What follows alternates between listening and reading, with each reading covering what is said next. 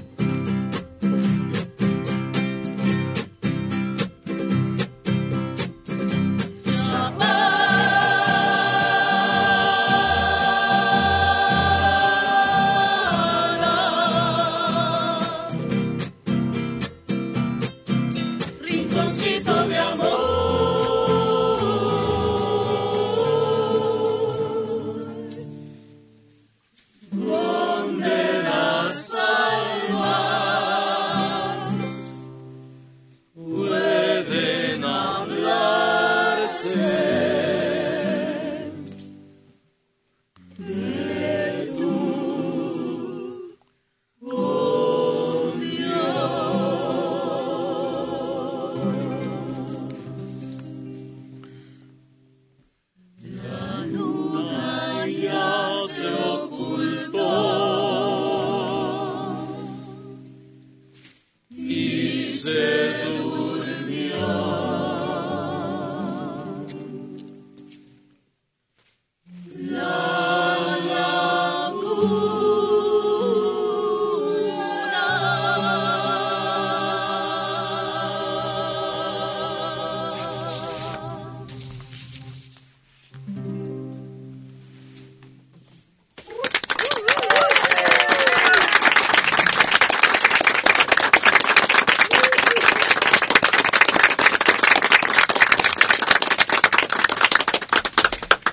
proporcionan algunos datos. Es el lago más grande de la República. De esa agua se bebe en la zona metropolitana de Guadalajara. Claro que en su debido tratamiento, obviamente. pero es el más grande del país. Debido a la disponibilidad del agua de Chapala, se desarrollan cultivos de todo tipo y da cabida a ganadería. Y como imagen turística, da oportunidad a restaurantes, hotelería, turismo en general y artesanía. Aunque no lo creamos, en su momento llegaron a dar paseos en barcos de vapor por la ribera del lago. Eso nos hubiera gustado ver, pero ya pasó mucho tiempo. Se encuentran nueve familias de peces, treinta y nueve especies nativas y cuatro introducidas. Además, aves migratorias y nativas del lago. De los peces, varias ya se extinguieron y otras en peligro de desaparecer. Y el charal. Aparecen también especies de almejas y crustáceos, cangrejo de río, ese que llamamos acosil. Entre las aves patos y aves migratorias que llegan desde lugares muy lejanos. Y ahora ya no hay buques de vapor, pero hay un yate muy parecido al de Acapulco, al fiesta de Acapulco, que te lleva a dar una vuelta por una parte, porque no es posible recorrer todo el lago, pero ahí vas observando los peces que se acercan un poco al barquito ese y ahí hacen fiestas en la noche, 15 años y todo eso está. Pero se me figura como esos este, autobuses disfrazados de tranvías ah, turísticos. Sí, algo así muy artificial.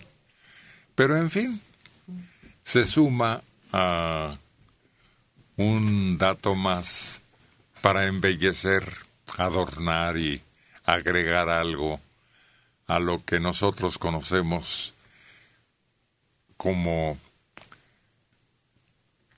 ¿Cómo se llama la isla y el monumento? La de Morelia, la de Michoacán, perdón. No, no, no. La isla es Janitzio, ¿no? Sí.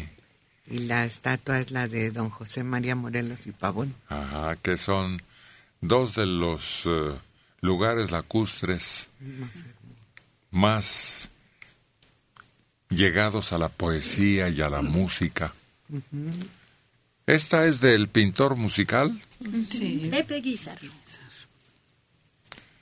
Y Agustín Lara le compone a Janitzio también entre su amplia producción. Lástima que está más enfocado a su parte romántica personal. Pero esta sí descubre como una página más, ¿no? De un lugar. Con sus bellezas, pues tenía que ser el pintor musical. No en balde se le reconoció en vida como uno de los eh, autores descriptivos en esa forma de lugares mágicos.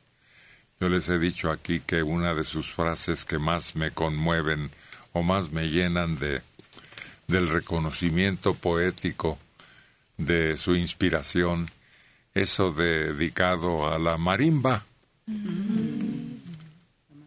Que dice, ¿cómo dice Rubí? Ay, marimba. Oye la No, no, no, no. La frase.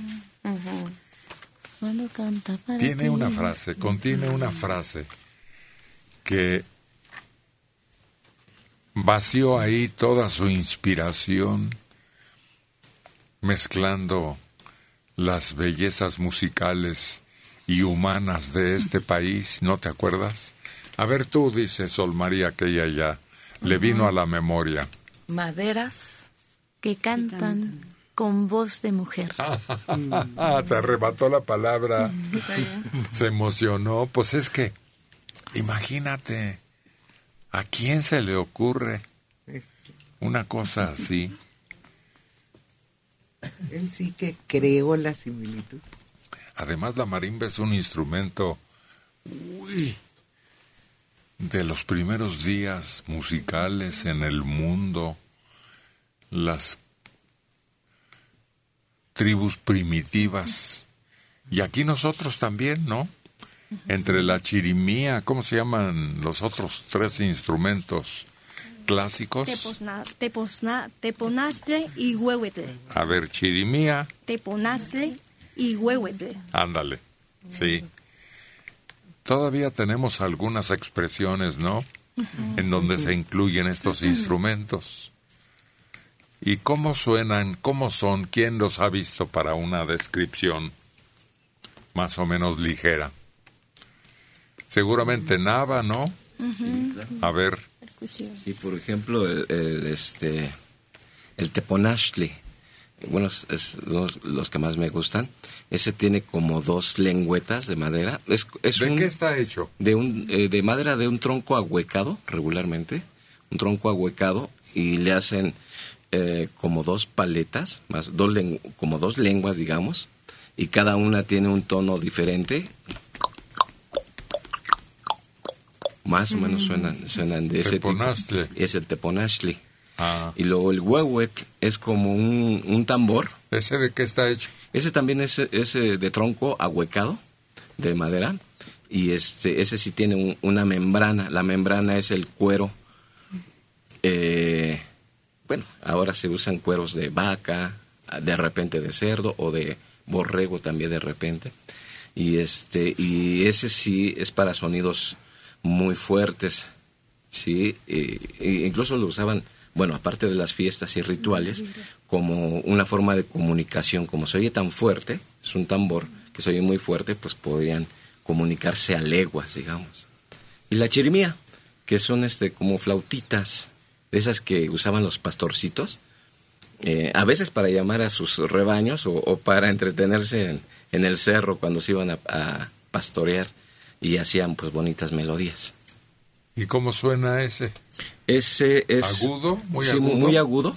Es una flautita de carrizo, pero muy delgada. Y, y- y eso de que es muy delgado le da eh, la sonoridad muy aguda. Sí, como canto de pájaro. Yo creo que debe ser como el que usan los de Papantla, ¿no? Los que están hasta arriba, ¿no? Ya ves que usan una, una flautita también así, El- Pequeña. El, danzante el que está hasta, hasta arriba. pájaro Bailando. Ándale, ese. Sí, debe ser ese sonido, me imagino. de Papantla, generalmente. Sí, sí, los voladores que son una tradición aquí en México ellos. Fíjate que esos instrumentos los puedes escuchar en un show de un señor que se llama Gerardo Reyes. Él presenta música prehispánica y generalmente lo hace sus conciertos en el espacio escultórico ahí en la UNAM. Cada año se presenta y es muy bonito oír esos instrumentos autóctonos. Ahora que decía Nava de para comunicarse el huehuetl, recordé el caracol que también incluyen en muchas danzas, esos caracoles grandes, Ah, hermosos. sí. Pero ya no es musical, sino ya tiene otro uso, ¿no? De comunicación, de llamada, de, Sí. de alarma o de alerta. Sí, pero también se puede usar de esa manera dependiendo del tamaño. También da una tonalidad grande, pues más más más grave, ¿no? Y más chiquito agudo es el- y usando varios, pues sí puedes dar cierta melodía, cierta musicalidad. El único lugar donde lo he visto que lo venden y lo usan es a la orilla de la playa. Andan por ahí con una tabla y tienen diferentes caracoles o de las especies marinas, Sí, los esqueletos o secos. la ¿no? estrella de mar y esas cosas. Sí. Y de ahí lo suenan y entonces así llaman a la clientela para que compre. Y quienes tocan trompeta tienen la facilidad Sí. de usarlos, emplearlos. En la danza del venado es lo que anuncia la aparición del venado, el caracol. Ah, Sí, también hay otro instrumento bellísimo que se, cuando lo escuchamos luego luego nos remonta a esa música que son las sonajas y los tenavari que son los huequecitos de fraile que se ponen para bailar, para danzar. Eso es característico de un instrumento de percusión de nuestra música. ah, bueno, claro. Los cascabeles.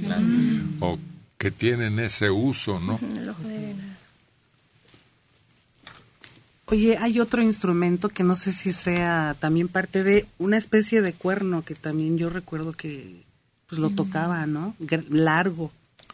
Pues el mismo efecto del caracol. No lo que este creo que no no mencionamos es la marimba original.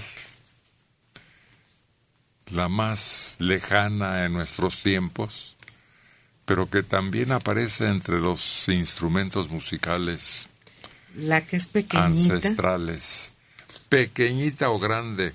El caso es sonarle Sí. con lo que llamamos ahora bolillo y que tenga diferentes eh, tubos, bueno, de carrizo o de... ¿Cómo se llama el otro? ¿Bambú? El bambú. El bambú. Y tiene ya una sonoridad musical que puede agregarse. Sí, pero ese cuerno que dice la L, la electrónica, que se usa también para... Ese es- para llamar el ganado. O sea, tú, cuando, como el, ese lo trae el caporal siempre atorado en, el, en la silla del caballo, ¿no? Y cuando, para darle, llevarlo al agua a las vacas, hay que sonar el cuerno. ¡uh! Y se dejan venir todas, todas emparvadas, como que ya conocen el sonido del cuerno. Yo como lo he visto más, bueno, hasta nuestros tiempos, más usual es la pólvora, la pólvora de, de la escopeta que es hechiza, rural, con un tubo y una culata, y entonces ahí se guarda este, la pólvora para recargar la escopeta esa de chispa. De espérame tantito, le decíamos, porque se hace con un tubo normal, se dobla, se suelda la parte de atrás, se sujeta a la culata y luego se recarga con pólvora y después de la pólvora se taponea, generalmente con popó de vaca, con estiércol seco, seco, sí, se aprieta y, y se le ponen los proyectiles y esa es la preparación. Después su, su agujerito arriba y una también hechiza una ¿cómo se llama? que se enciende con un cerillo. Se llama cápsula. Es cápsula. u- cápsula, no. Es, es un cápsula. Mecha, No, es, una, es una como remachito. Es mecha. Sí, y, y esa es el, con Pero esa se prende con cerillo, con cigarro. No, con la... Le jalas al gatillo y... Ah, no, ese es ya otro tipo más moderno. Ah. Y más difícil de hacer. Esta es más sencilla porque tiene su mechita. Se hace también con clorato.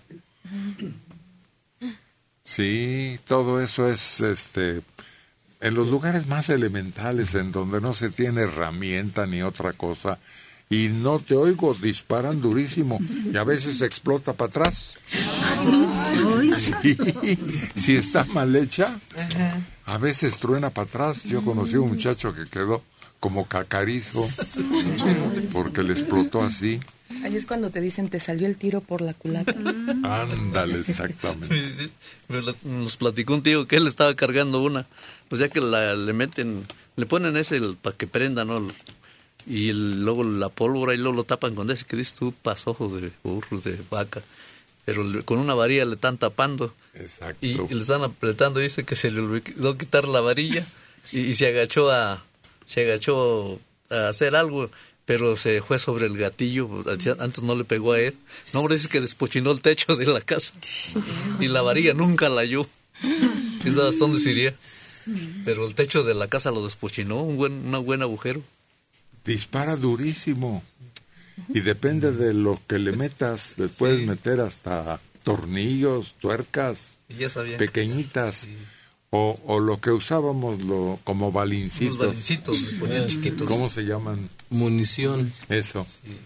Que vendían aparte también en las ferreterías. Todos esos elementos se adquirían para los traviesos y los disque cazadores y que no teníamos que hacer a esa edad. Y, y todo eso ya era parte de una actividad que supuestamente traía cacería. Sí, este, todavía allá en, el rancho todavía guardan esa escopeta. Taquera le dicen. Porque, porque, y ese eh, se, se, ¿cómo se llama? Se desbarata un mecate y se, y se bate con la, con lo de la vaca para que agarre maicés. Se hace como atolito y se pone uno, se hace uno los, los taquitos para poder cargar la escopeta. Y entre más la aprietes, más, más su fuerza agarra. ¿eh? Entre más lechas y lechas y lechas con la varilla. Y primero lleva la, la pólvora, luego sobre la pólvora lleva el, el tapón. Y luego le metes la munición y sobre la munición lleva otro tapón.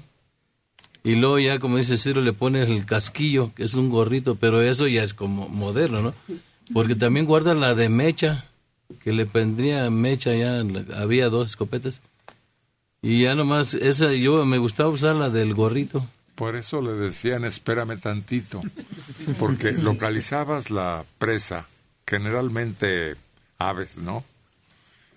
Y le prendías a la mechita y tenías que esperar y que las aves te esperaran también. Si ya te veían preparando eso. para evocar para evocar romances, para evocar historias. Aquí están Carlos González y Checo Padilla con sus guitarras.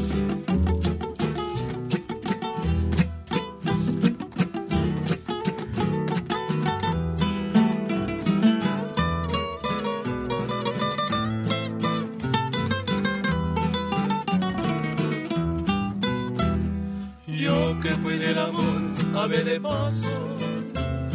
Yo que fui mariposa de mil flores. Hoy siento la nostalgia de tus brazos, de aquellos tus ocasos, de aquellos tus amores. Ni cadena ni lágrimas me ataron, mas hoy siento la calma y el sosiego. Perdona mi tardanza, te lo ruego. Perdona el andariego que hoy te ofrece el corazón. Hay ausencias que triunfan y la nuestra triunfó. Amémonos ahora con la paz que en otro tiempo nos pasó. Y cuando yo me muera, ni luz ni llanto, ni luto ni nada más ahí junto a mi cruz. Tan solo quiero paz, solo tu corazón. Si recuerdas mi amor, una lágrima llévame por última vez y en silencio dirás una plegaria y por Dios, olvídame después.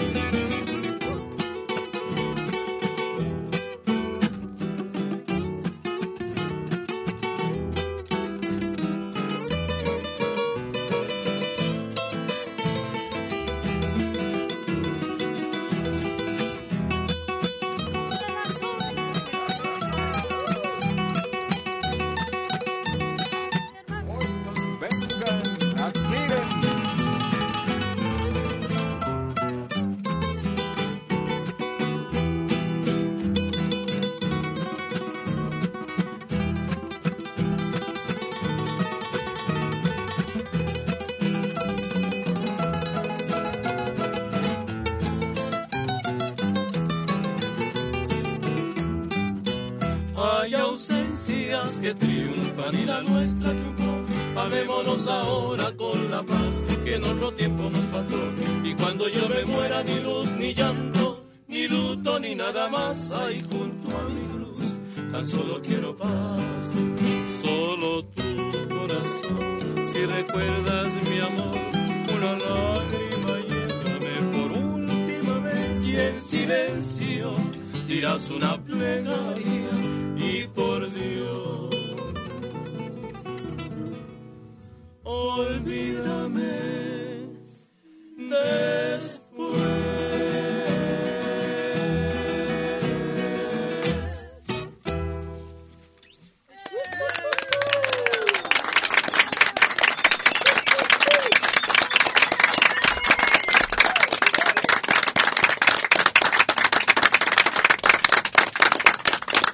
Esta se llama Tamagotchi. El andariego. Los dos andariegos más admirables que yo conozco en este país son... ¿Cómo se llamaban aquellos que corrían desde la costa con pescado para el señor de señores? El tameme. ¿Tameme? Sí, creo que sí. ¿Tameme? Pues Sí. también los tarahumaras, ¿no? No, no, no. Estamos hablando de los que transportaban pescado fresco que llegaba casi extraído del mar semivivo. ¿No es el painini? O, o, bueno, creo que el painini es, es de los que llevaban correspondencia o recados. No, no, no, no. Estamos hablando Ah, del- de una función que tenían encomendada. Al, al emperador azteca le daban pescado fresco. Sí. Lo pescaban en la madrugada en Veracruz y con relevos llegaba hasta Sí. Una especie después que se llamó de postas, Sí. porque ya estaba uno esperando para que... Y los tarahumaras, este, que no se llaman así, sino ¿cómo? ¿Cómo es Sí, el sí, nombre sí. correcto? ¿Rarámuris? Déjenlo que di, que Sí. piense, hombre. Pues sí, ahí están De chismosos. En el concurso de Los- el doctor IQ, es- eso estaba prohibidísimo. Ah, sí, los Sí. se llaman la boca. Entonces, ¿cómo? ¿Rarámuris? Sí. Sí. Que son campeones de deportivos accidentalmente, porque originalmente el empleo de esa tarea era para cazar al venado. Cansarlo, ¿no? Sí. Los perseguían por días, me parece que he oído. Y bueno, eh, son muy buenos en, en carreras de resistencia, ¿no? Sí, Porque ya después, cuando sí. se volvió deportivo, a, a, este no en pistas de tartano, ¿cómo se llama eso? Sí, no, no, no. Al campo abierto. Exacto. Porque ellos perseguían al venado por toda la sierra. Sí, con y algunos descalzos, ¿verdad? No, es una cosa que no te imaginas. Dices, ay, en la torre andar. Y ahora ya se volvió competencia deportiva Sí. y se distribuyó por todo el mundo porque hay lugares muy lejanos a donde acuden. Sí, equipos, ¿no? Rarámuri, sí. Pero de todo el mundo, equipos Yo vi una competencia de ese tipo y son muy duras porque son subidas, bajadas, este, piedras, todo lo que te encuentras y pues, imagínate, te tuerces un pie y ahí te quedaste. Tienen que tener una resistencia increíble en los tobillos, más que nada. Porque, Una fortaleza de piernas. Sí, porque imagínate, no, no, no. Si luego uno anda caminando por el parque ya tra, te tuerce y ya. Y un callo tremendo en los pies. pues. Mira nomás, ojo de pescado. Ya, Rosa María, estamos hablando de una cosa tan sublime, tan hermosa, heroica, y vas saliendo tú con pie de atleta.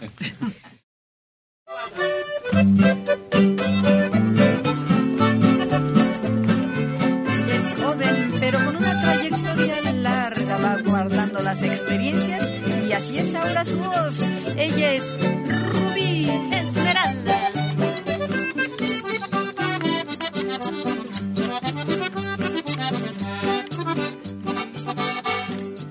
Clavelito chino chino, ven para decirte adiós. No me dejes ir solito, vámonos juntos los dos.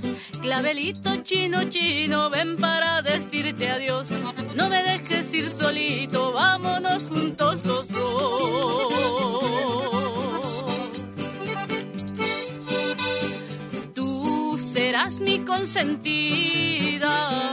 tú serás mi bienestar.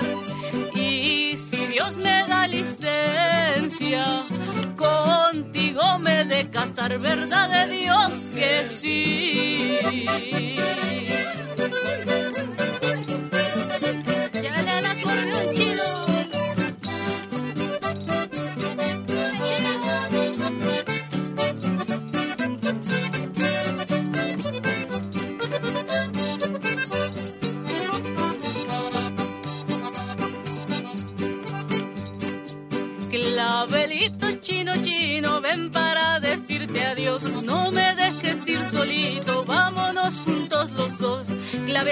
Chino chino, ven para decirte adiós. No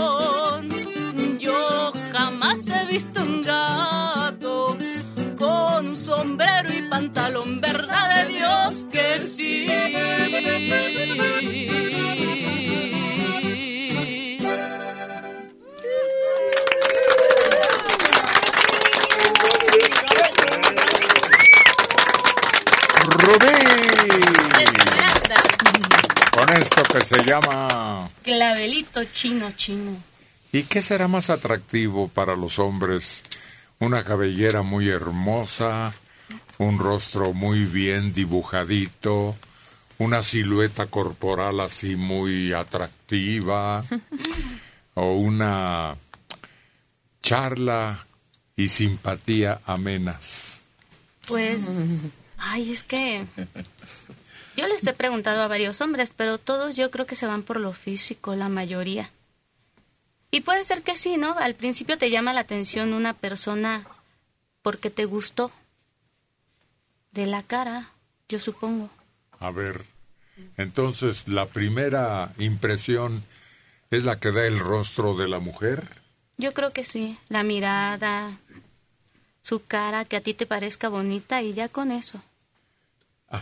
y todo lo demás sale sobrando. Bueno, ya cuando ya te acercas a ella, si te cae bien, continúas y si no, pues ya nada más dices está bonita y ya. Ah, caray. Pero qué curioso, ¿no? Que nada más considere Rubí que el rostro y lo demás, pues ya se va agregando o se tomará en cuenta. Yo digo que no. Yo digo que los hombres, porque también a veces yo les he preguntado y en lo primero que se fijan es que tenga, que esté bien potable, como tú decías, por todos lados. Y luego ya se fijan en lo demás, porque de primera mano lo que les llama la atención es el físico, el, lo potable que puedan estar. Yo, yo creo que sí tiene razón Rubí. Lo primero que ves en una mujer es el, el rostro, la cara. Y, y, y te das cuenta porque hay muchachas que están muy, muy bonitas de la cara, pero pues como dice la L, no están potables de ningún lado, ¿no? Placas, placas, placas. Y son muy bonitas de la cara y, y te llama la atención eso de, de entrada, ¿no? Y después, claro, el trato, la, la simpatía que, o empatía también que haya entre ellos, ¿no? Sí. Porque lo otro es, eh, pues sí, ya otro interés más profundo, ¿no? Lo de la la potabilidad y todo eso, ¿no?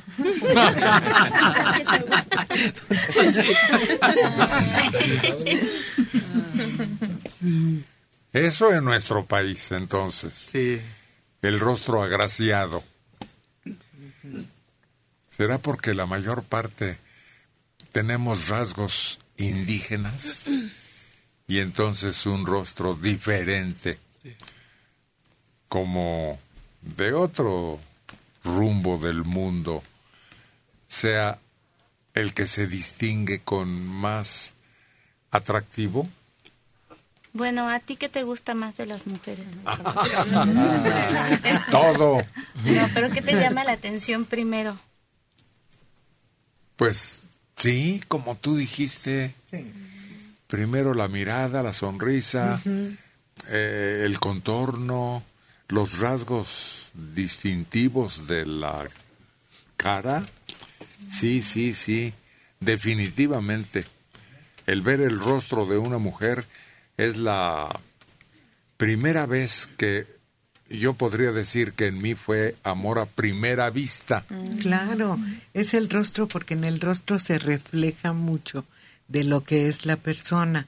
No lo analizas al principio, te llama la atención, pero hay mujeres muy bonitas, de rostros muy armónicos y sin embargo reflejan alguno ah, algo que desagrada y puede ser un rostro muy bello, pero algo desagrada.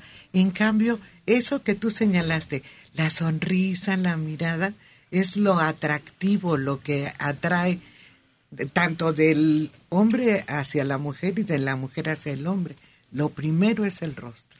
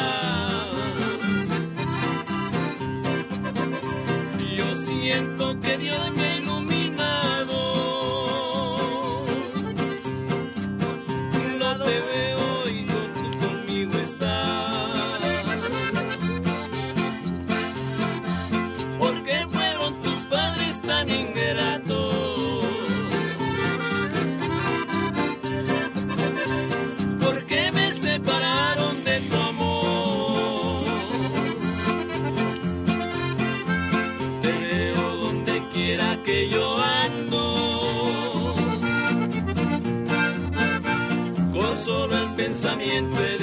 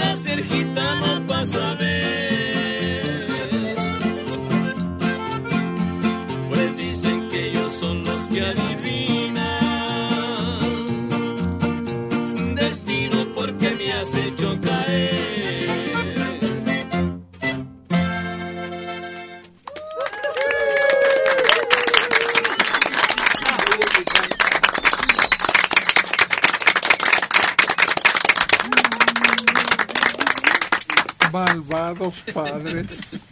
Y a veces no había más remedio que robársela. Llevársela, sí. Pues qué remedio. Llevarla a custodia y luego ya tenerla ahí para que tuvieran que aceptar que, pues además ya no la iban a a recibir nuevamente, a menos que pensaran meterla de monja. Pero eso era antes, ¿no? Como que pretende hacernos suspirar y que el corazón brinque. Y creo que lo va a lograr. Es Fernando Nava con su saxofón.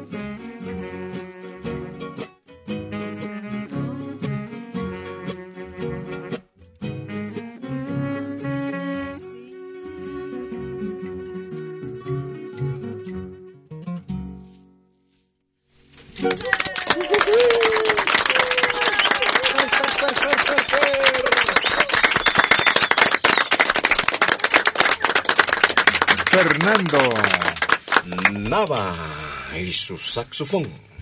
¿Y la melodía? Frenesí. ¿Y qué es eso? Es como una especie de, de ansiedad. Ansiedad, no, no, Oh, yo creo que pasión. la ansiedad no llega a tanto. ¿Qué es eso, Esther? Yo creo que es un sentimiento así como desbocado, ¿no?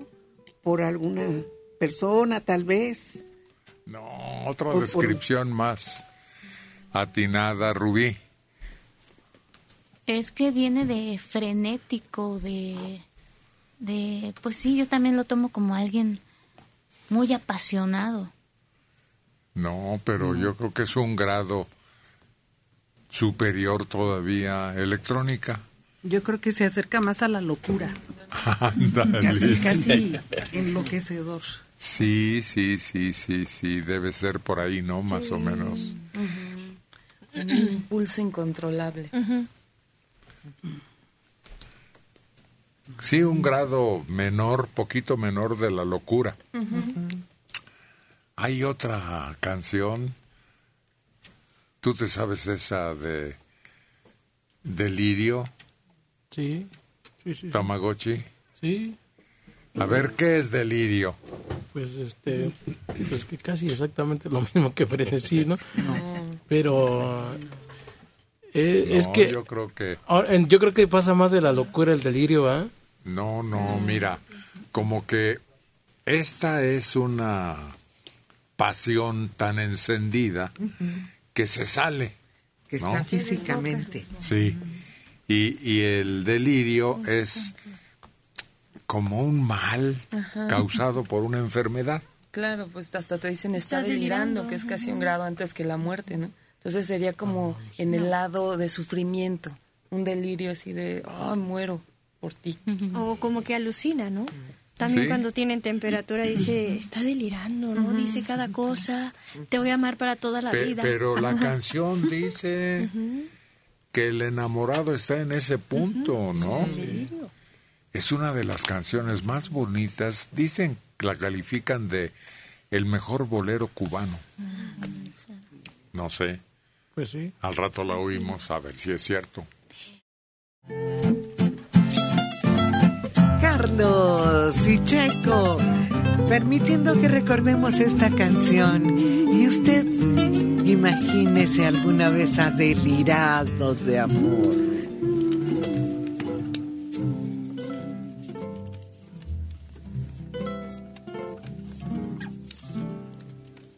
Si pudiera expresarte cómo es de inmenso en el fondo de mi corazón mi amor por ti. Este amor delirante que abraza mi alma es pasión que atormenta mi corazón.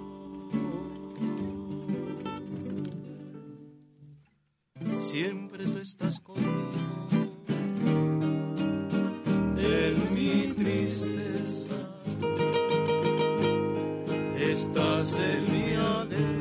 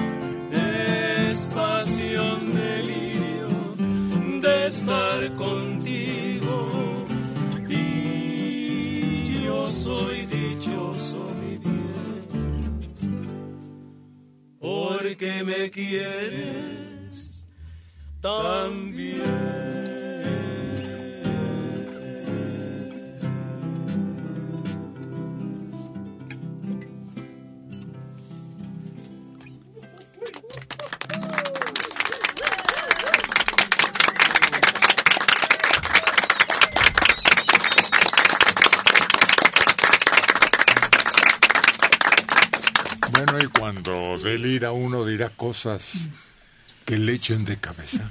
Pues creo que sí. Sí, ¿verdad? Sí, dicen que, bueno, no dicen, a mí me ha tocado alguna vez estar en ese, en ese delirio, ¿no? Porque me dieron unas fiebres muy fuertes cuando me dieron la varicela y decían que me ponía a hablar eh, cuando estaba con la calentura y medio dormido y medio... ¿Qué edad tenías?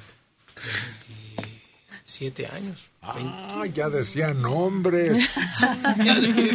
¿Quién sabe qué habré dicho? El nombre de la vecina. Sí, no, no, 24, 24 años, sí, pero ya estaba grande y pues sí me dio muy fuerte. Y pues sí, quién sabe qué habrá pasado, que, pues, que no me dejaron. que ya- Fíjate que a mí me pasó con una persona que se enfermó con- como de un virus de esos que se te sube la fiebre a 40, ¿no? Y yo decía, ¿cómo se la bajo? Pues le puse un paño en la cabeza, en la panza y así, lo que me recomendaron, ¿no? Pero en ese delirio que tuvo, que estuvo como más o menos en cuestión de una hora, decía puros números. No decía nombres, solo decía números 24. Y yo así, No, pero pues eso como no que te, deliraba. Como te echaba de cabeza. Me eliminaron las anginas. Y entonces yo tenía ese temor. Pues fue lo primero. Por eso. Sí, le dije a una, a mi hermana, le dije, oye, acompáñame. Yo dije para no soltar la sopa en un momento inesperado, ¿no? Y ahí va mi hermana conmigo. Y efectivamente, al salir de la anestesia, lo primero que dije fue lo que no debía decir. Se llama fulana, le dije. Y, y es que vas despertando y vas controlando apenas tu... Bueno, hasta para caminar, ¿no? Torpe. En el elevador del hospital a donde hubo ese hecho, este, creyeron que iba borracho. Porque no era un hospital, sino un sanatorio pequeño, pero había otras oficinas. Y entonces después me dijo ya mi hermana, ¿no? Que confundieron con borrachera el estado en que me... Pues fíjate qué ocurrencias. Saliendo apenas de la anestesia, vas para afuera. No, pues es- era muy rápido. No, Sí. no te alcanzaste. Podría haberse ocurrido alguna emergencia, Claro, ¿no? Y no, vámonos. Ahora sí. Pero hombre prevenido. Pero es que yo iba ya de acuerdo como preparado, programado inconscientemente. No es que quisiera, sino que salió. De internet. Yo llamaba a mis caballos a puro chiflido. Saludos desde North Carolina. 55 años, Manuel López Díaz de Gustavo Amadero. ¿Y dónde está Norma Joaquín? Por ahí anda. Está incorporada a este grupo después de que dejó su brillantísima tarea. Ahí está, mírenla. Hola, hola. Hola, buenos días. Aquí estoy. Tiene una anécdota muy curiosa en su carrera profesional.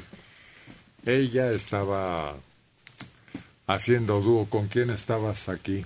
Con- En pareja, Con Rosa María Torres Nava. con Rosa María. Y les tocó la transmisión.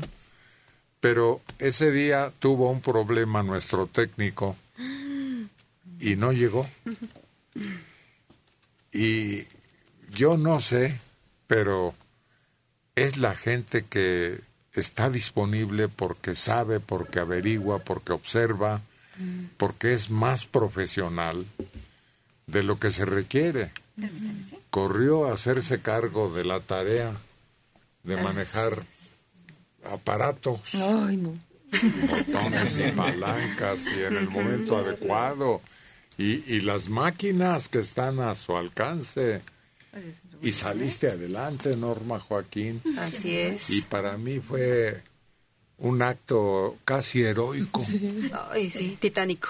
Ah. Sí. Ah, sí, bueno, No, porque además lo hizo bien, ¿no? Aquí Sí, está Rosa sí, María. muy bien, muy bien. Entonces, no se notó. Para quienes no se dieron cuenta de que estábamos pasando por una crisis, fue inadvertido. Porque todo salió redondo. Y esa es la cualidad de Norma. Su Entramos. prestación, su disposición, más bien dicho, ¿no? Claro. Y haber observado todo lo que había que hacer para desarrollarlo sin ningún problema. Sí, así. Se nos pasó la, la noche. Pues felicidades. Gracias. Está, es callada, es callada, pero todo lo observa, todo lo sabe, todo lo puede. A mí me impresiona. Nos habían dicho que tu papacito estaba sufriendo un problema de mal orgánico. ¿Cómo sigue? Pues ya, ya va mejorando. Muchas gracias. Bueno, lo preguntar. saludas de nuestra parte a tu papá y qué bueno que está en franco restablecimiento. Gracias, Héctor. Antonia López, hace muchos años yo los escuchaba por el radio. Hoy día no puedo dar con este programa. ¿En qué estación radial puedo hallarlos? Buen día para todos. ¿En qué frecuencia estamos, Adela? 690, 690 de AM, 690 de AM. Ahí nos encuentra. Ahí nos sufre. O nos disfruta según su gusto. Con la gran variedad de voces y de compositores que tenemos aquí. Ahorita, por ejemplo, Tenemos una voz femenina, una voz femenina que ha gustado mucho al público. La chica electrónica.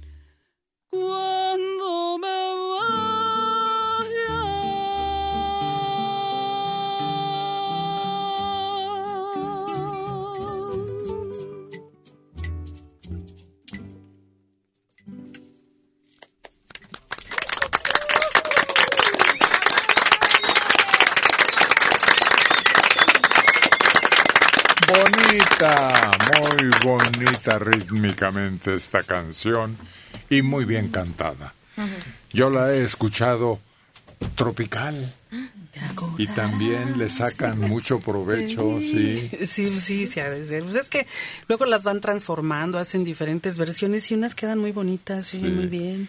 Como ranchera, ¿cómo sonará? ¿También? Creo que sí, Amalia la cantó.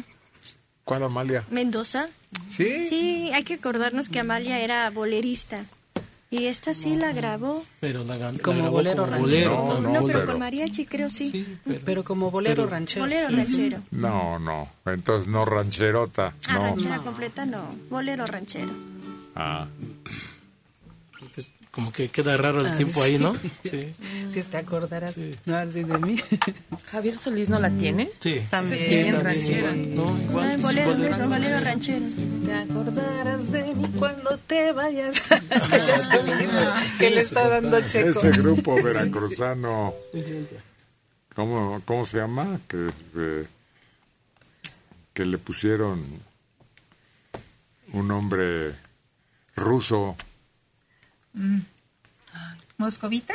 Ándale. Sus guajiros. Esos hacen una versión muy tropical, muy movida, muy sabrosa. Moscovita y sus guajirazos.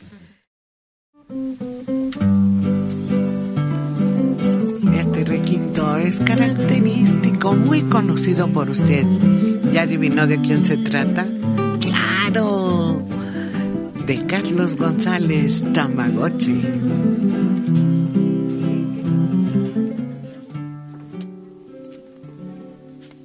Despacito, muy despacito, se fue metiendo en mi corazón con mentiras y cariñitos. La fui queriendo con mucho amor, despacito, muy despacito, prendí a la llama de mi pasión y sabiendo que no era buena, le di mi vida sin condición. Y hoy que quiero dejarla de amar, no responden las fuerzas de mi alma, yo no sé dónde voy a parar pero yo ya no puedo olvidarla.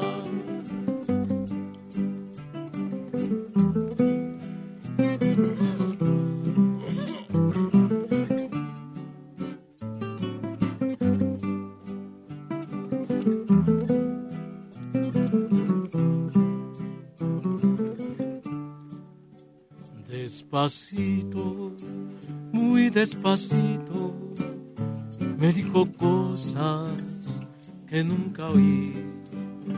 Me enseñó lo que tantas veces en otros labios no comprendí. Pero todo, todo se acaba. La dicha grande también se va.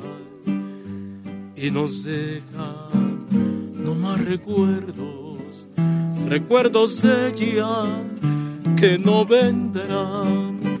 Y hoy que quiero dejarla de amar, no responden las fuerzas de mi alma. Yo no sé dónde voy a parar, porque yo ya no puedo olvidarla.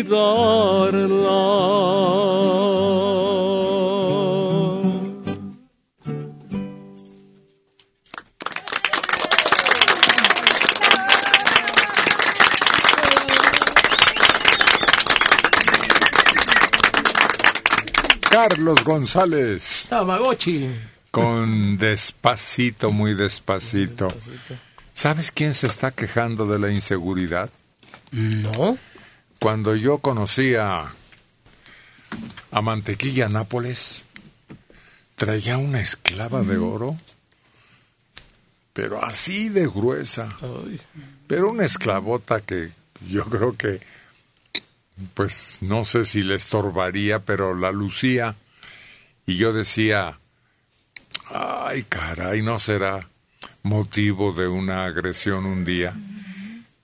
Y no, porque en aquellos años no había tanta maldad, ni tan violentos los asaltantes. Y así andaba. Y además en ese tiempo era un poco más común, ¿no? Porque yo me acuerdo de algunos parientes que de repente traían el relojote o el anillote también, ¿no?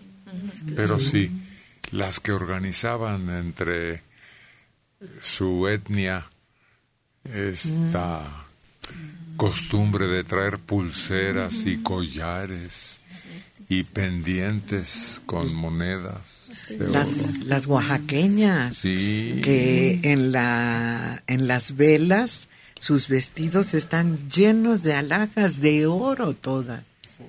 Y se heredaban porque dicen que decía uno se asombraba no del valor de aquello pero que eran heredadas de tatarabuelas a abuelas y de abuelas a mamás. Oye, y en esta fiesta de la Guelaguetza las veías con toda esa indumentaria, todas Sí. esas cosas. no pero pues si no necesitaba haber fiesta así de gran gala sino fiestas privadas y lo veías Particulares, bodas, bautizos, el pretexto era lo de menos. sí Pero ¿sabes también de qué me acordé? De aquel que no era boxeador, pero siempre estaba con los boxeadores, uno de pelos feos, que tenía todo de oro. Y no era una esclava, eran como tres, Ah, un montón de sí. anillos. ¿Cómo se llamaba aquel No, era- manejador? Era Don King.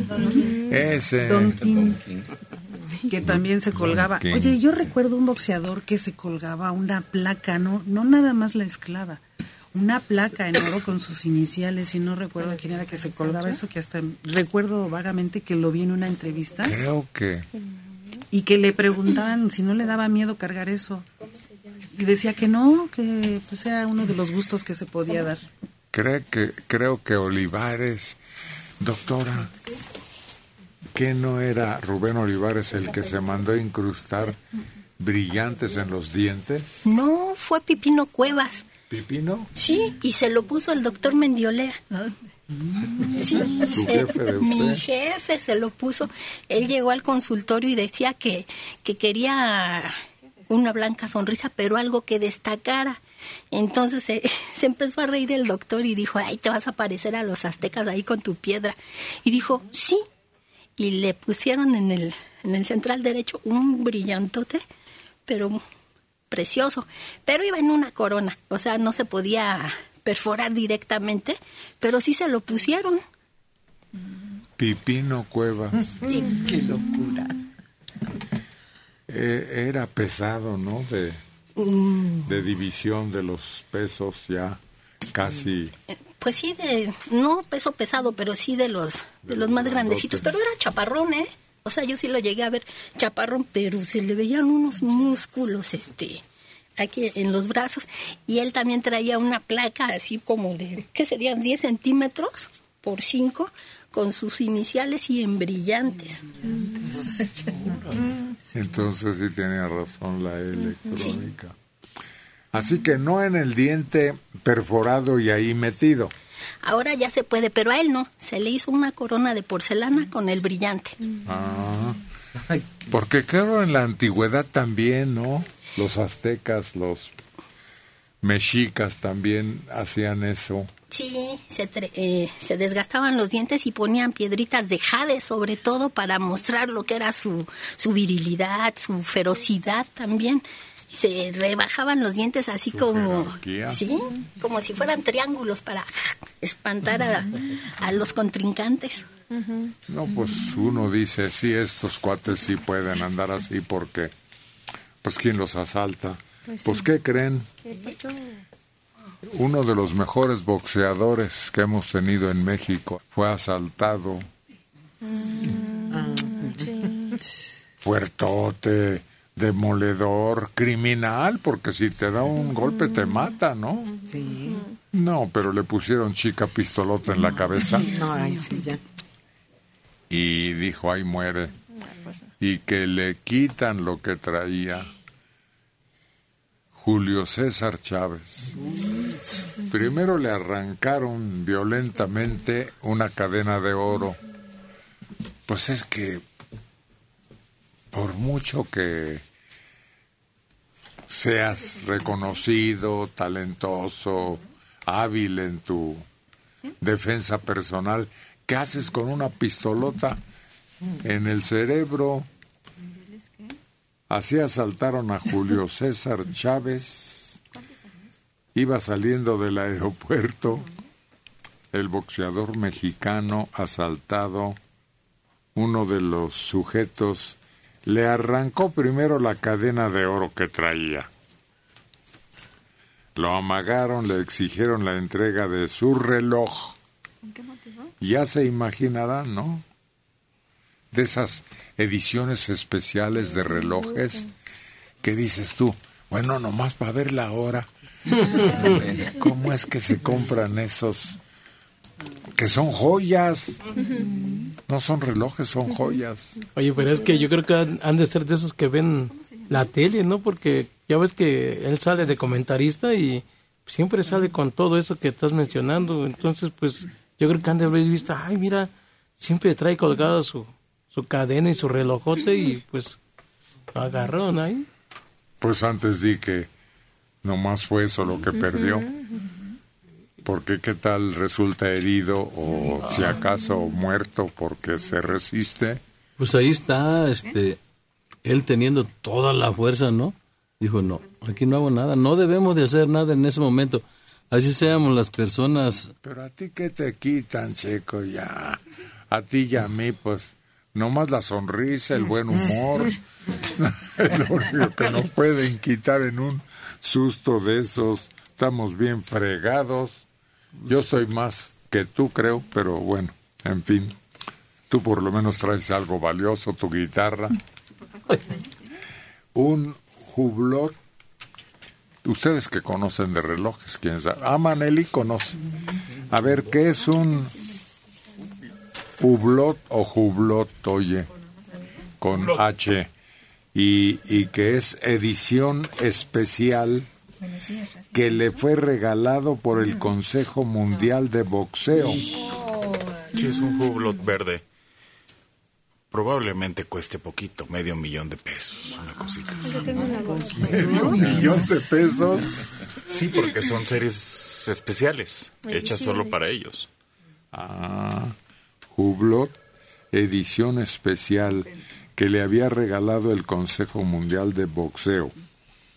Pues iba acompañado y al compañero también le bajaron lo que traía.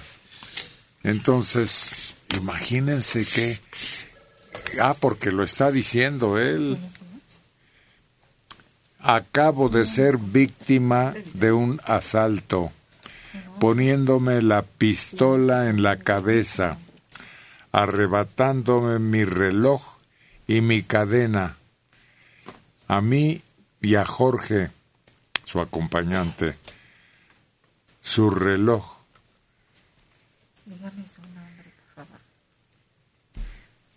La vida se puede perder en un segundo. Es el mensaje que Julio César envía. Lamento lo que se vive en la capital del país. El presidente y la que cuida la ciudad de, de México lo estarán oyendo a él. Lamenta lo que se vive en la capital del país. Estamos para llorar con esta inseguridad en la ciudad. Cuídense de las motocicletas que van a su alrededor. Es que ya nadie está a salvo. Ayer también o secuestraron o quién sabe qué sucedió con un empleado de la Procuraduría. ¿Cuántos años tiene? En una colonia que dices, pues ahí qué te va a pasar en la colonia del Valle. En un lugar que está lleno de oficinas, de gente todo el día. Desapareció. No podemos vivir, señores autoridades, con esta angustia, No. con este temor. Hasta a la sombra le sacamos el bulto. Oye, yo creo que sí lo vieron o sí le van a hacer caso, esperemos, porque hizo él un comunicado donde se dirige a las autoridades, ¿Qué dice? ¿Qué dice? donde exactamente habla de la inseguridad que se vive en la Ciudad de México y él propone que revisen a todas las motocicletas, a todos los motociclistas, porque muchos de ellos son asaltantes. Pues ojalá que hagan caso. Pero sí hay muchos retenes para, para revisar a las motocicletas. Yo creo que ya se han dado cuenta de eso. Las autoridades saben que las motocicletas... Pues debe haber más. Sí, que no estén de inútiles agarrando su celular y distraídos totalmente de lo que pasa a su alrededor los policías. hay más para el servicio público que para las motos. Ya casi a mí no me ha tocado para ver a las motos. Y lo y te das cuenta que luego no, no traen ni placas las, las motos, ¿no? No, no. Son así nada más este, hechizas. O luego hay motonetas que andan dos, tres trepados en ellas. En Iztapalapa es común ver ahí ese relajo de motocicletas. Yo creo que sí deberían de hacer un censo, Héctor, y prohibirles que circulen, bueno, además que traigan un numerote grandotote para que cualquiera lo pueda ver. Y además ver que, pues, cada persona que traiga una moto, pues que se identifique bien. Yo creo que deberían de hacer un censo así para poder evitar. Bueno, Sí, bueno. buenos días. Señor Serrano. ¿Cómo? Buenos días. Buenos días. Eh, mi nombre es Iván Luna, señor Serrano. Eh, hablo para felicitar a mi mamá que hoy cumpleaños. eh, se llama la señora Norma Gloria Guerrero Pérez. Cumple 61 años y quería pedirle favor si le podía poner una canción. Iván para su mamacita Gloria. ¿Cuál es la canción, Iván? Mi ranchito. Ah, cómo no. A ver, dígale algunas frases a su mamacita. Eh, pues hago esto para felicitarla y que, que sepa que es una persona muy especial para mí. Y pues también aprovechar del paso para pedirle a usted de favor que si le puede mandar un saludo a mi tía Alejandrina Vega, que está un poco enfermita, para que eh, suba un poco el ánimo y pues siga este, tratando de mejorar su salud. Doña Alejandrina, escuche este programa. Entreténgase, diviértase un rato, apartando de los dolores o los padeceres. Y acompáñenos, escuche a quien va a cantar con la solicitud de Iván. Es Lady Mariana frente a los micrófonos de Radio Centro.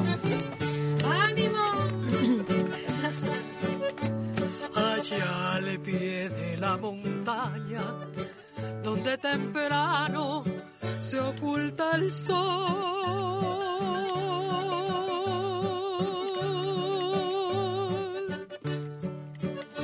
Quedó mi ranchito triste y abandonada ya mi labor.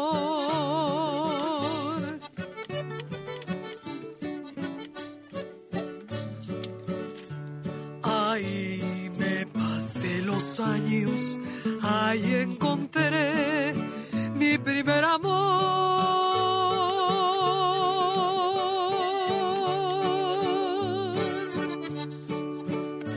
Y fueron los desengaños los que mataron a mi ilusión.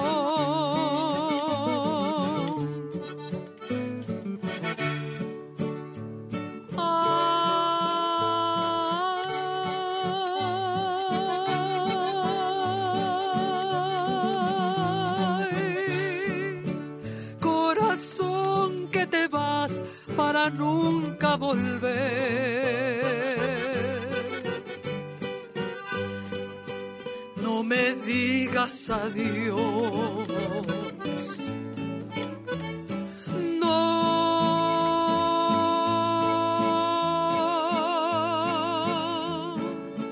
Te despidas jamás si no quieres saber de la ausencia el dolor.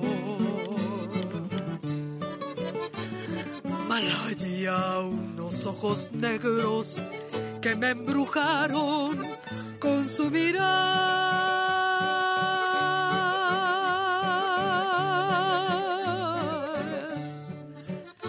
Si nunca me hubieran visto, no fueran causa de mi pena.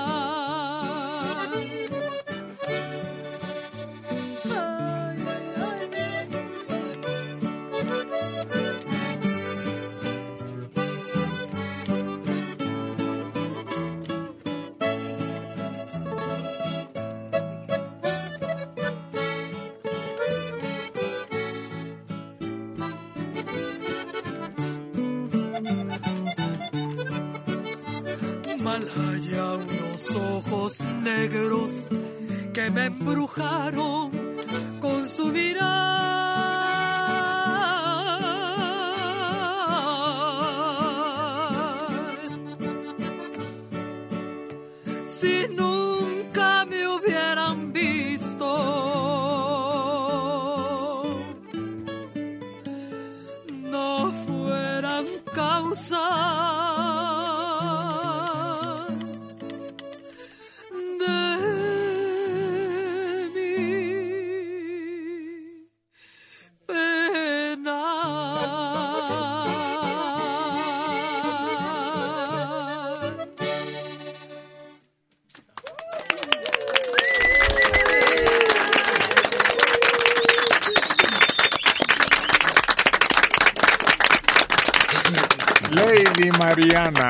Se volvió voz vernácula. Ajá, Lady Ranchera el día de hoy, para nuestra amiga, Sí. con todo el corazón. Este tema, fíjate, de Felipe Valdés Leal, bueno, este autor que dicen que él tenía siete años y ya hacía frases, ya escribía un poco él, y llega a los 24 años, se lo llevan a Estados Unidos y allí es donde se da vuelo, ¿no? Empieza yo creo que a extrañar su tierra.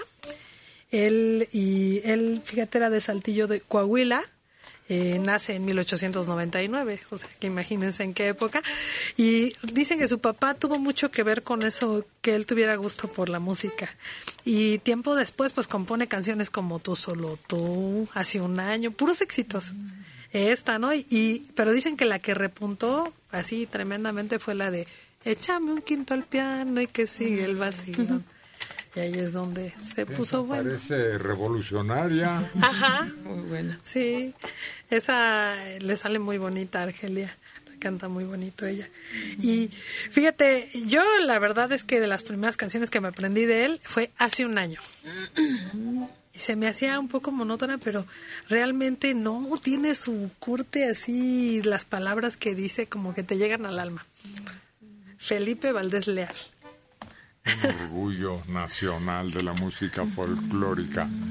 Otro más, Lady Mariana, con su interpretación. Bueno, Sí. buenos días. Ay, buenos días. ¿Quién es? La señora Ana María Martínez, de acá de Tizapán de Zaragoza. De Atizapán, Ana María. A sus órdenes, Ana María. Qué gusto me da escuchar su voz porque años, años he tenido la, la, este, la dicha de que me conteste y mire, eh, le he pedido a Dios que un día usted me contestara. Pues es que ayer fue mi santo, Santa Ana, Muchas felicidades. y yo quisiera que fuera usted tan amable que me mande, que me cante checo. O, ¿Cuál? o libro abierto o ave negra, la que ustedes tengan a la disposición de cantarme. Ándele pues, y muchas felicidades, ¿eh? Muchas gracias, que Dios los De parte bendiga. de todos, a sus órdenes. Gracias, adiós. Y síganos oyendo. Y que no sea Checo, que sea su secretario. El que le cante el libro abierto. Aquí está. Él es Isidro Castro con ese acordeón que suena riquísimo.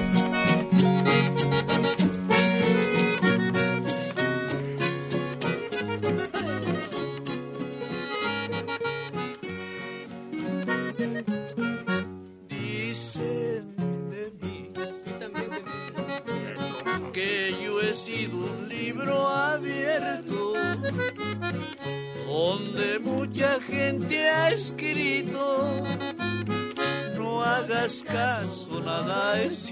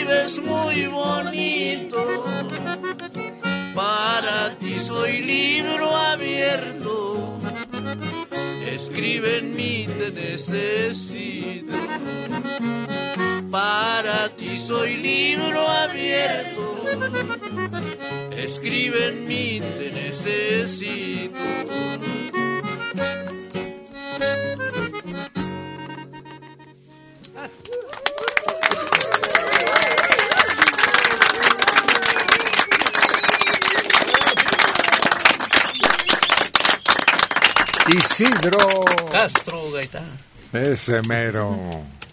Pues que ya no se lee igual que antes, que ahora todo es electrónico. Ah, sí. El interés ya está puesto en otras actividades. Bueno, ha disminuido mucho, no que desaparezca, pero tanto periódicos como revistas y libros sobre Libros todo. completos, ¿verdad? Ahí, ahí los encuentras. Pues sí, nomás que.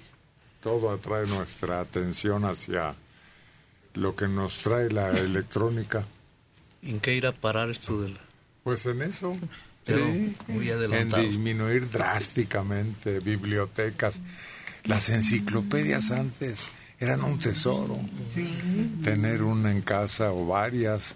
Y mira nomás ahora, pues por kilos venden los libros antiguos de viejo. Hacías el esfuerzo de pa- comprar una enciclopedia y pagarla en mensualidades para poder tener una enciclopedia Una importante. respuesta inmediata. Lo que era eso, un diccionario y la máquina de escribir, no sé cómo, pero Anda. tenía uno que tener en casa.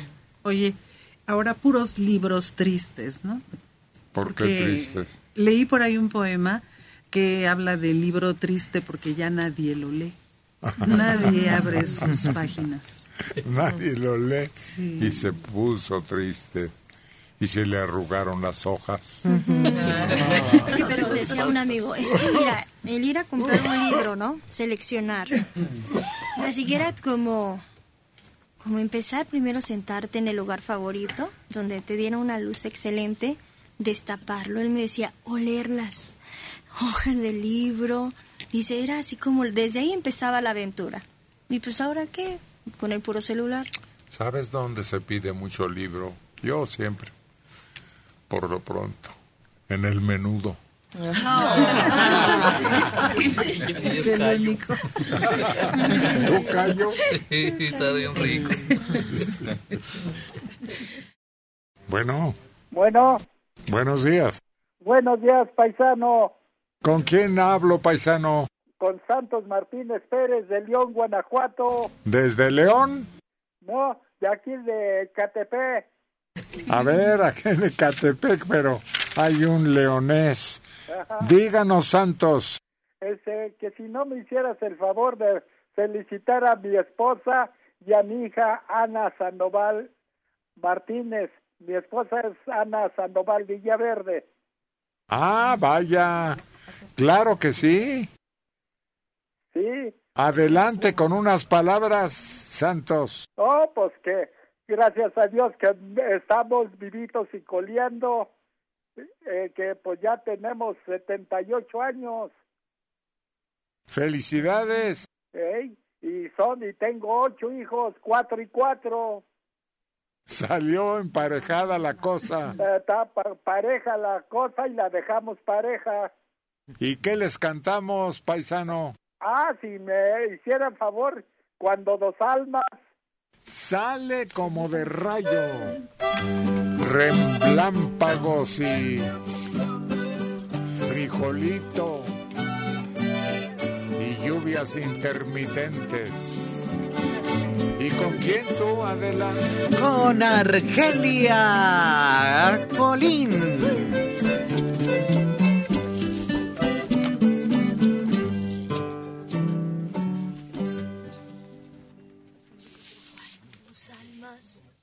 Se quieren, por más que se alejen, no se pueden nunca olvidar.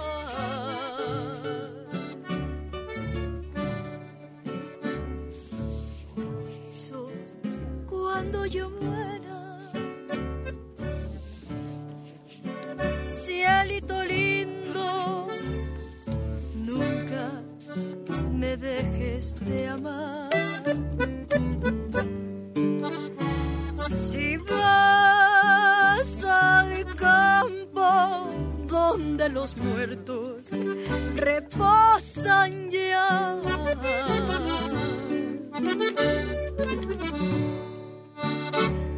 Busca mi tumba y ahí solita la encontrarás. Llévale flores, muchas gardenias y un rosal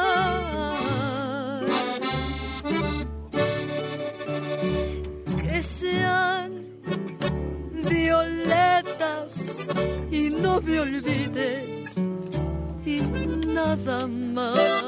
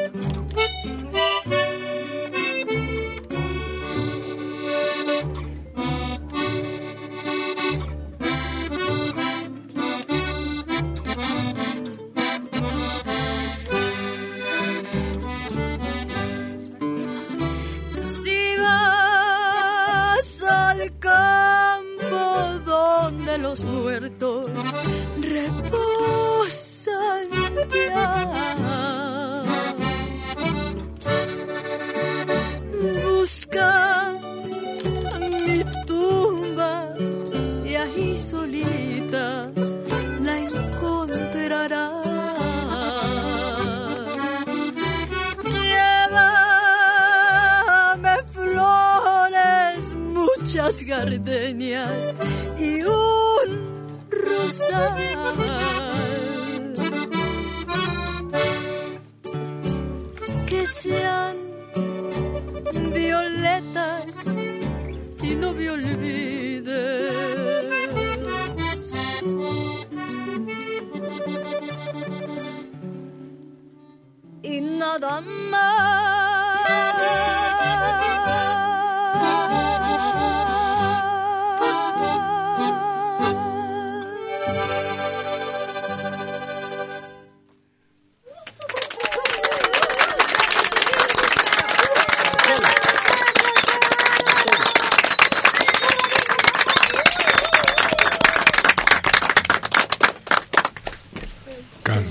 De Camposanto.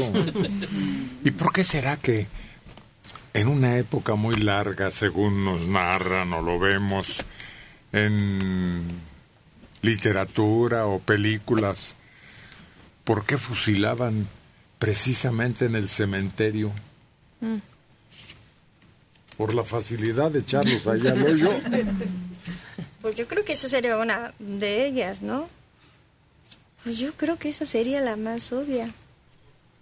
Pues ya estás al otro lado de la pared, ya está el tu Ya lugar está para listo hasta descansar. el agujero. Yo digo, ¿no? Pero sí era favorito. ¿No será porque tenía un paredón y era lo que necesitaba para llevarlos sí, ahí? es cierto, tú. Es probable, sí.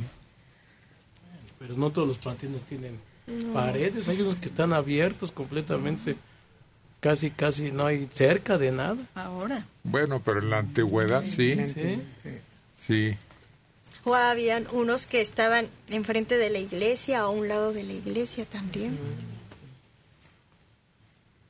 Sí, en muchos lugares se usaba porque eh, hacían las misas de cuerpo presente y todo eso, y de ahí nada más salían y lo enterraban.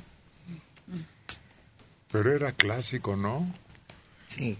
Que en cualquier poblado se realizara esa tarea.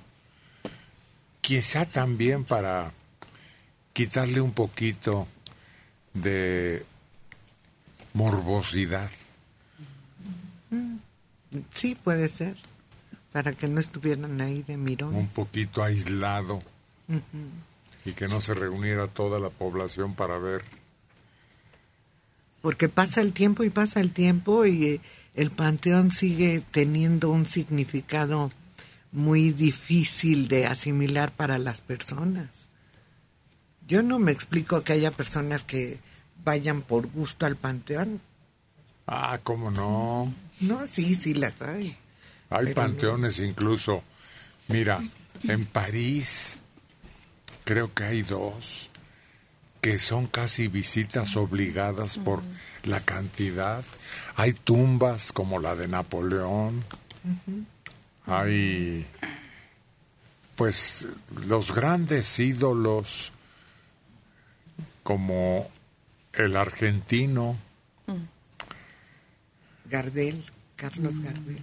el otro, el, el ídolo de las multitudes, aquel galán que hacía de gaucho.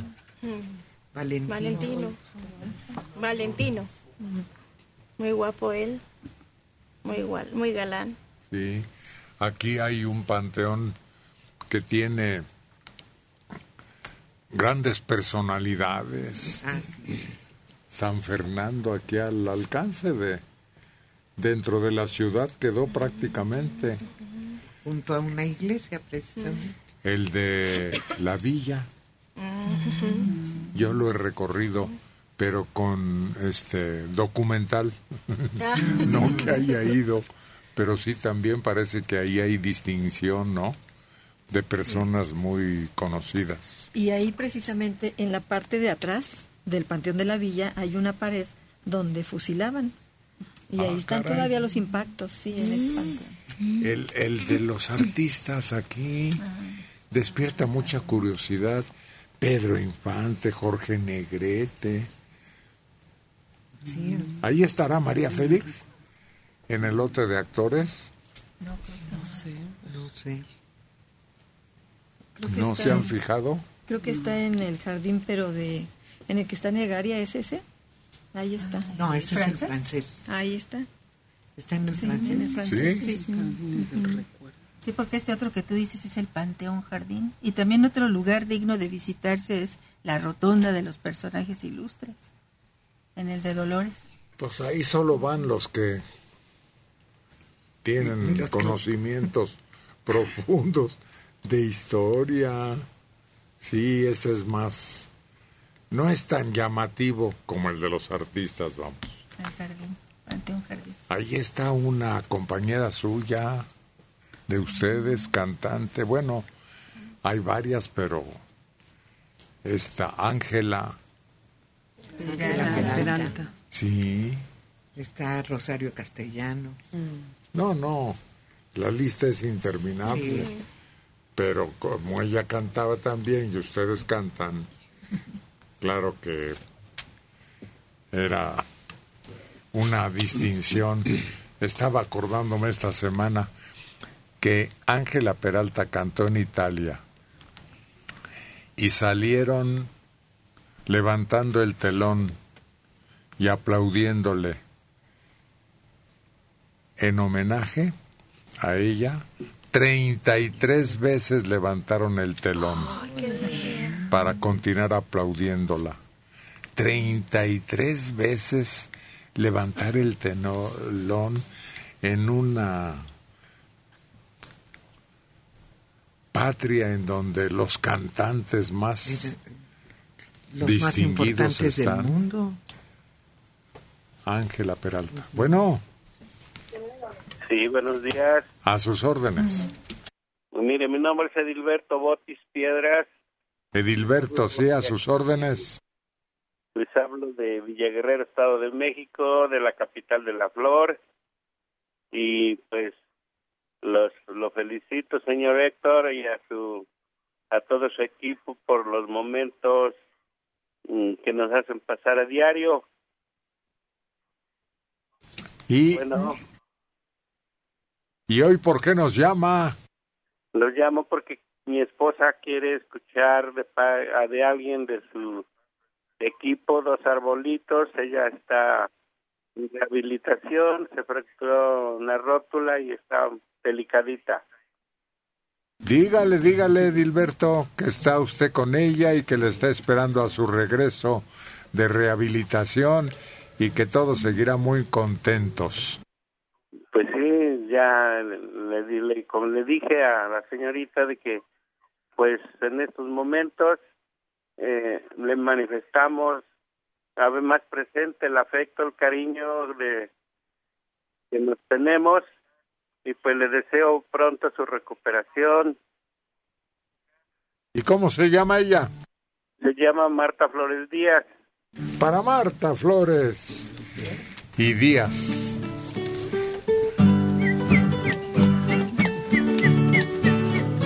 Envolvemos en un regalo con un moño. Y la voz de nuestra compañera Esther felicitando a Marta de parte de Dilberto. Han nacido en mi rancho dos arbolitos, dos arbolitos que parecen gemelos. Y desde mi casita los veo solitos.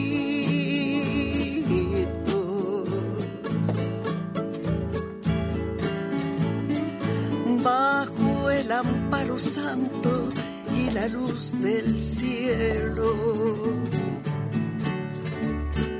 Nunca están separados uno del otro, porque así quiso Dios que los dos nacieran y con sus mismas ramas se hacen caricias. Como si fueran novios que se quisieran.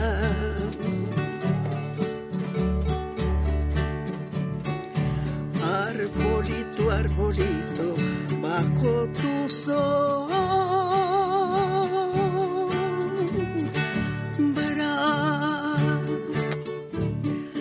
Voy a esperar que el día cansado muera.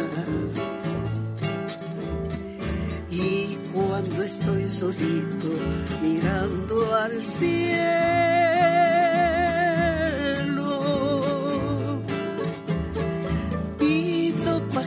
me mande una compañera.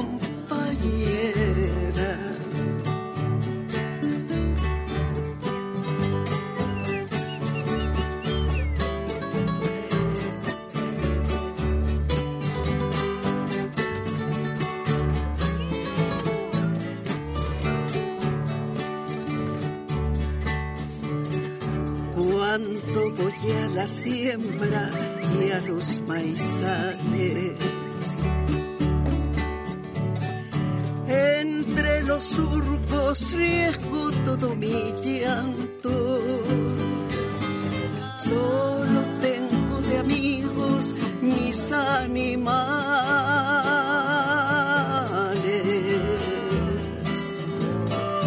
A los que con tristeza siempre les canto.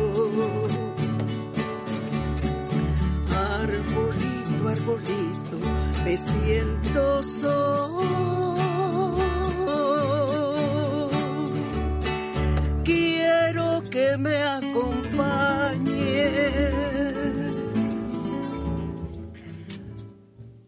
hasta que muera.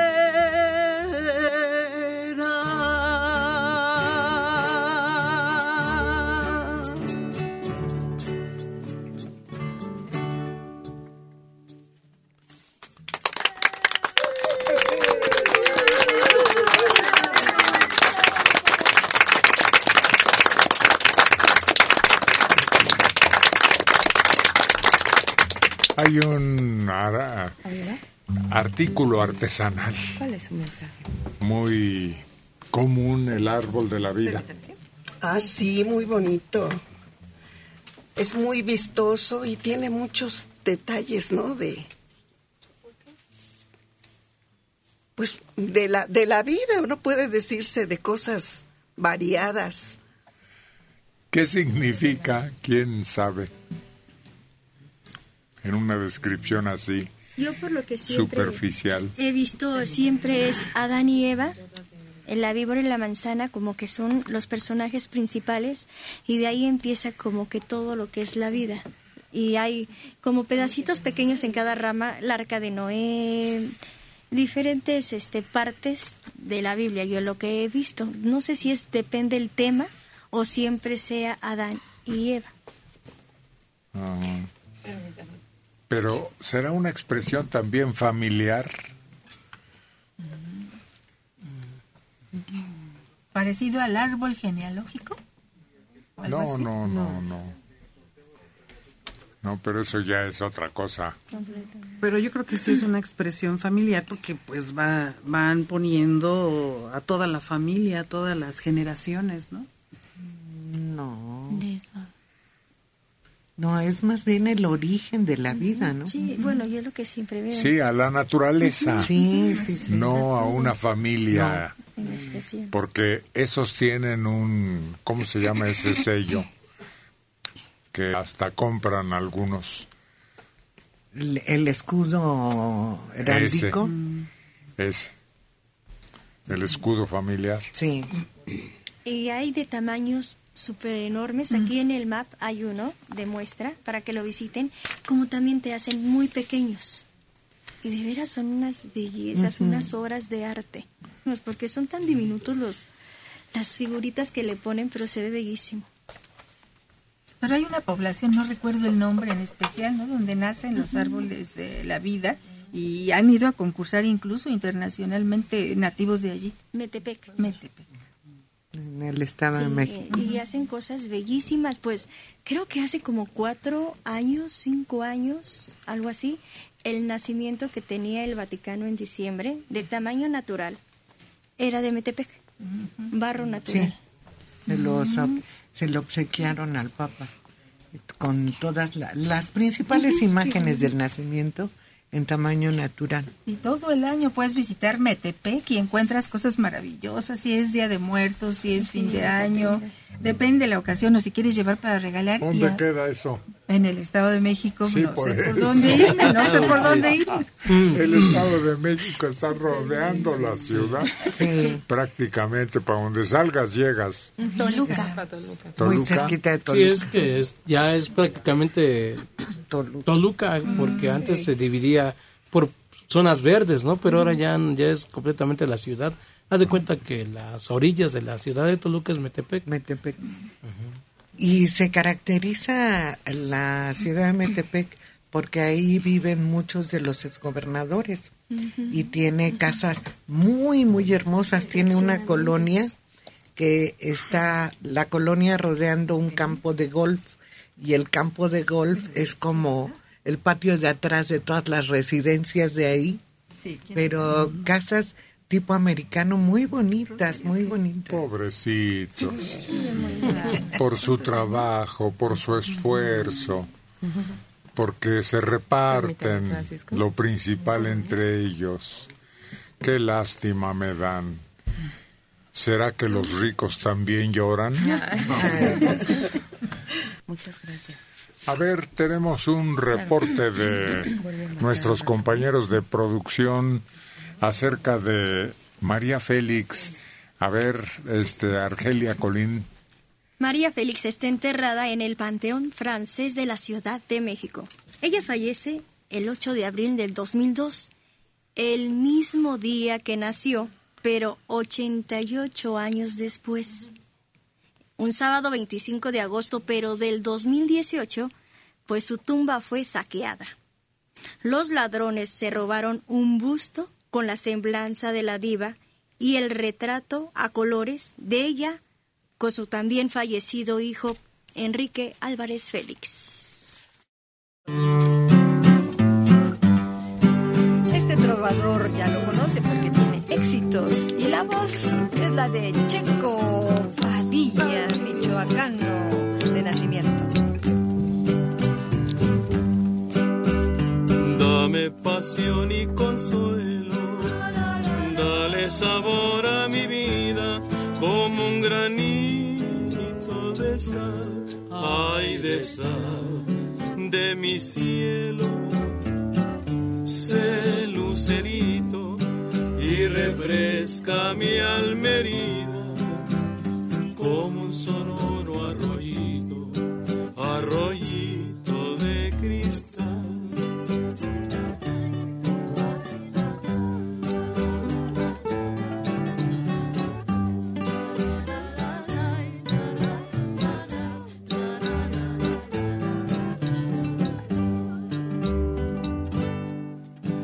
Tus ojos con su belleza me hacen mucho mal. Ellos en mi tristeza son puñal, son puñal. Los adoro y los venero, aunque matándome estén. Vida si en verdad te quiero, vida si te quiero bien.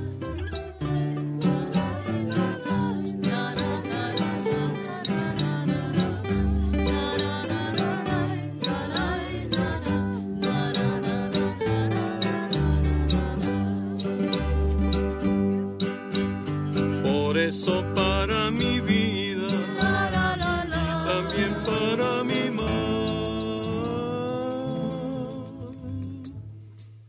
Vuélvete novia, querida, como un granito de sal. Vuélvete novia querida, como un granito de sal.